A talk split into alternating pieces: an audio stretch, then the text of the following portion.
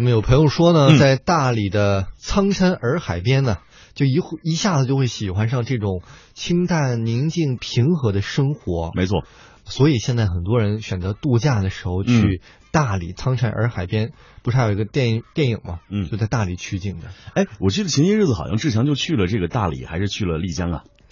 啊，我去的是香格里拉，哎呦，但是大理在很早之前也去过，觉得也是一个非常美的地方，去了两回。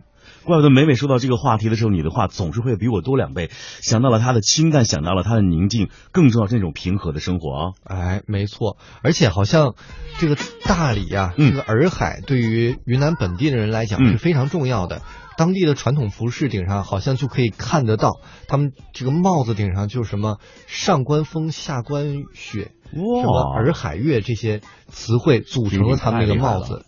啊、我待会儿来查一下确认一下来跟大家再再一次分享一下啊现在呢我们聊现在出发跟随着我们的记者雅萍去看一看他在那儿感受的一家非常特别的客栈是怎样一番独特的风景。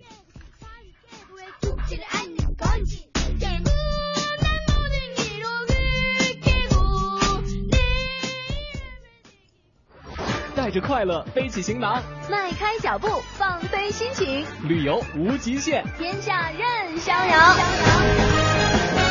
让我们现在出发。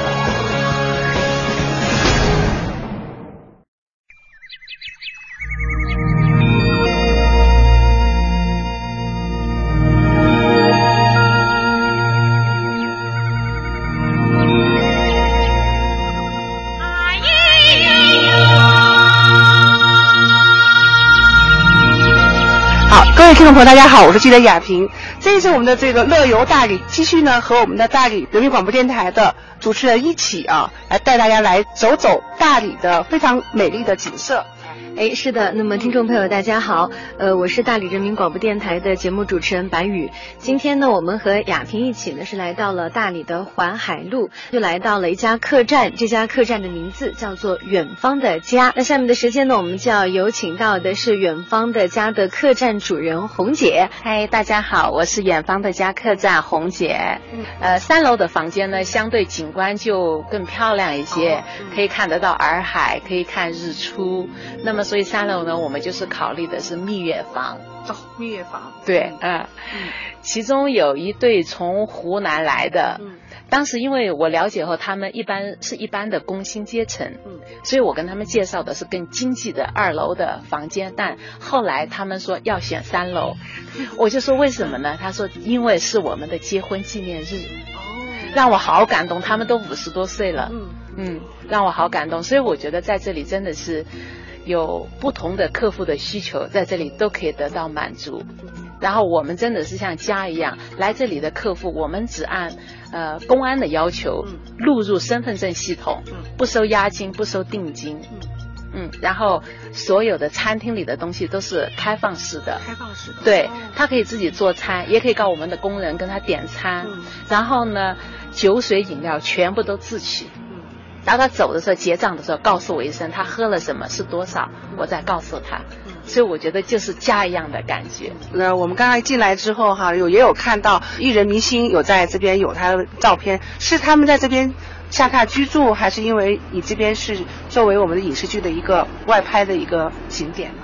呃，是他们拍戏的中途的一个休息场所，主要演员，因为我们家这里比较小，所以呢，接待的就是他们的主要制作人员。哦，大理现在是人气很旺的，特别是对于影视的拍摄，真的是成了一个影视拍摄的热点吧。嗯。比如说来过我们家的有遭遇海明威的剧组，还有那个后后海不是海的剧组，然后还有那个。最有名，现在说最有名的那个、那个、那个莫术师义府，他们都会来到这里来休息、来工作，呃，等等这样，嗯。像这样的这种客栈，呃，应该说自己，比如说常常也会有花心思说，我们还会有哪些呃创意呀、或者是一些小的一新的发展。因为我听说你还非常喜欢这个花卉园艺，常常比如说有一些给客人有不同的一些新的感觉。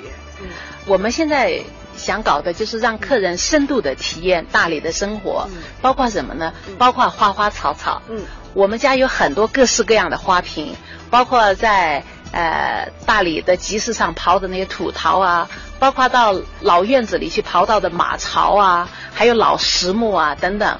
然后来到的时候，只要女主人来入住的女主人有兴趣，我都会说你自己选一个花盆，然后你自己去看我们家的花或周边的村子里的花花草草，给她一把小剪刀，她就自己插花。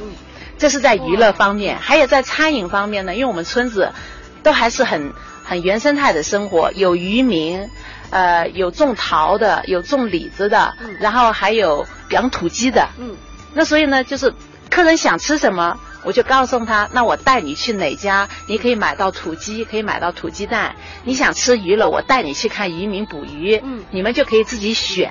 嗯，所以这里这是深度体验的。嗯，这样的话就是等于说有你的引领，然后带他一步一步深入去感受我们在地的这个生活。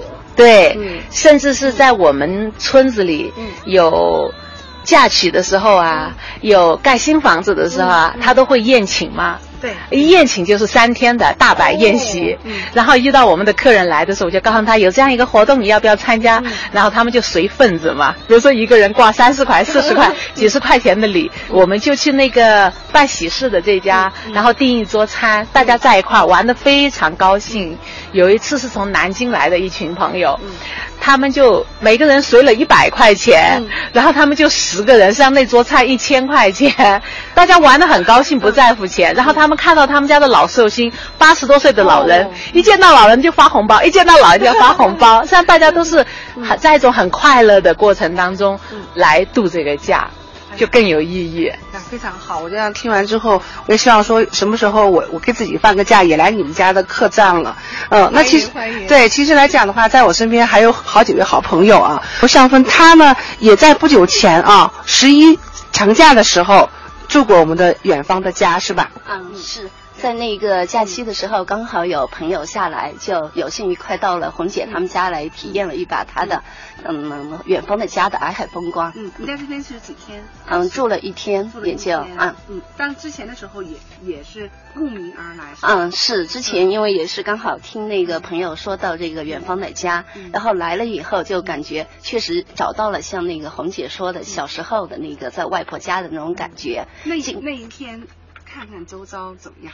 嗯，那一天其实因为我知道你本人就是大理人嘛。嗯，是对。但是呢，来到这个地方。还会有很新奇的感觉吗？